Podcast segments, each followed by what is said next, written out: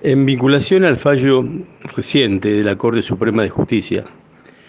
Vidal Matías eh, sobre la infracción de la ley 24769, la ley penal tributaria derogada. Eh, vamos, antes de empezar a hablar por el fallo, vamos a empezar de atrás para adelante, digamos. Y para empezar de atrás para adelante tenemos que eh, retrotraernos al año 2017 de la ley penal tributaria 24769 fue derogada por la ley 27430, que fue una ley ómnibus de reforma tributaria, digamos. Eh, en ese momento, cuando se derogó la ley, en el año 2017, un informe de una resolución del Procurador General de la Nación, la resolución 18 del año 2018, eh, y, eh, digamos, instruyó, se instruyó por esa resolución a los fiscales con competencia en materia mm, fiscal eh, a oponerse a la aplicación retroactiva de la ley 27430, que lo que hacía era incrementar, además de modificar y derogar la ley penal tributaria, elevaba los montos a partir de que se consideraba una evasión simple, y también una eh, evasión agravada. La evasión simple tendría que superarse el millón y medio de pesos por tributo y por año, y para la evasión agravada los 15 millones de pesos. Eh, lógicamente, entonces la instrucción que tenían los fiscales que, que actuaban en competencia tributaria, digamos, era oponerse a el beneficio, digamos, a la, solicitud del beneficio la aplicación de la ley penal más benigna. O sea, que cualquier juicio que se estuviera sustanciando en esa época podía, pudiera, digamos, aplicarse o respaldarse en ese beneficio que da ese, ese principio, digamos, ese, principio este, jurídico. Eh, hecho, hecha esa, esa aclaración,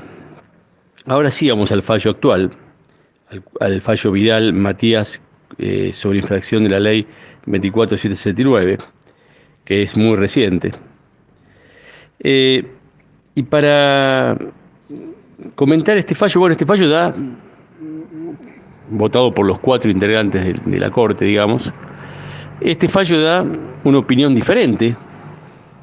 porque sí acepta la aplicación del principio de la ley penal más benigna, y eh, se apoya, lógicamente, en eh, la opinión del procurador de la Nación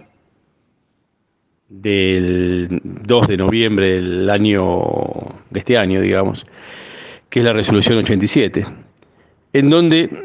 eh, se opina dejar sin efecto la medida que obliga a los fiscales a oponerse a la aplicación de la ley penal más benigna frente a las este, actualizaciones que determinan la punibilidad o no de los delitos tributarios y este, de contrabando, digamos, ¿no es cierto? Eh, a raíz de esta mm, opinión del, procurador y de la, de la Corte, digamos, el fallo de la Corte, la FIP saca ahora una mm, instrucción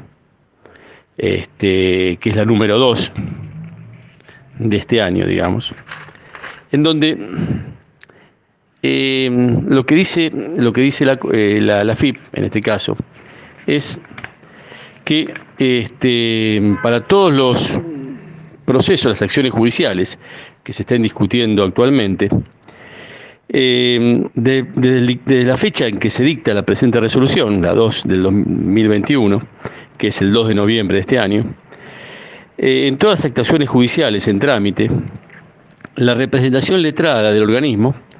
deberá receptar la doctrina emergente del fallo Vidal, o sea, aceptándose ya así el beneficio, digamos, de la ley penal más benigna, de la aplicación de la ley penal más benigna.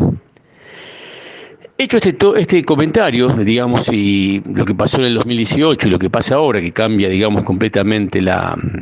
digamos, la mirada y la actuación de los fiscales frente a estos delitos, eh, y al beneficio, digamos, del instituto, de la ley penal más benigna. Eh, yo tengo que hacer una aclaración, digamos, que es muy importante hacerla. Eh, independientemente de esta, este, esta, esta, este, esta, sentencia de la Corte, esta instrucción y esta, esta resolución de la Procuración, hoy sigue sin hacerse justicia en este aspecto, digamos. Y este principio hoy diría que está de hecho casi sin efecto, sin poder ser aplicado. ¿Y por qué es eso? Y esto es porque los montos a partir de los cuales se determina que un eh, delito tributario pasa a ser aplicado, digamos, este, pasa a ser evasión considerado evasión simple o evasión agravada, no se actualiza, no tienen un mecanismo normal de actualización, como debería tener todo el régimen impositivo, ¿no? Y que lo tiene eh, en parte, digamos, no en forma general, digamos, ¿no es cierto? Y esto se debe a que hay un proyecto de la creación de la Unión, de la Unidad de Valor Tributario, que envió el poder que, digamos, la misma ley 27430 del año 2017 obligaba al Poder Ejecutivo a enviar al Congreso para que todo el mecanismo de mínimos y deducciones impositivos, incluidos estos montos que están establecidos en la ley de procedimientos o en la ley penal tributaria, se ajusten a través de una unidad de medida llamada unidad de valor tributario, digamos, que iba a tener un determinado valor que después iba a transformar a pesos, digamos, en forma frecuente, digamos, ¿no? Y no en forma discrecional y esporádica, a criterio, digamos, de, lo que defina, digamos, un, un, legislador cada tanto, digamos, o el Congreso cada tanto, digamos, ¿no? Eh, entonces, la no aplicación de esta actualización y este proyecto que todavía se mantiene en el Congreso deja sin efecto todas estas, estas cuestiones, digamos, porque en realidad si la inflación anual, que es de un 50%, no se lleva a esos valores, estos valores quedan chicos, enseguida se desgastan. Y si bien eh, es correcto el tema de la aplicación desde el punto de vista de la ley penal tributaria, digamos, más benigna, eh, a efectos de las cuestiones impositivas, aduaneras y de los recursos de la seguridad social, esto queda completamente eh, sin ningún tipo de valor, porque no se actualizan los valores. Estos, estos valores quedaron establecidos en el año 2017 y no fueron actualizados hasta ahora, digamos, ¿no? Entonces, tenemos una buena noticia que es el fallo de la Corte y las normas de la Procuración, la resolución de la Procuración y la instrucción interna de la FIP, pero por otro lado tenemos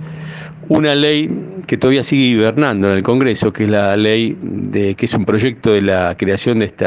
mecanismo de actualización periódico y, anual, digamos, de estos valores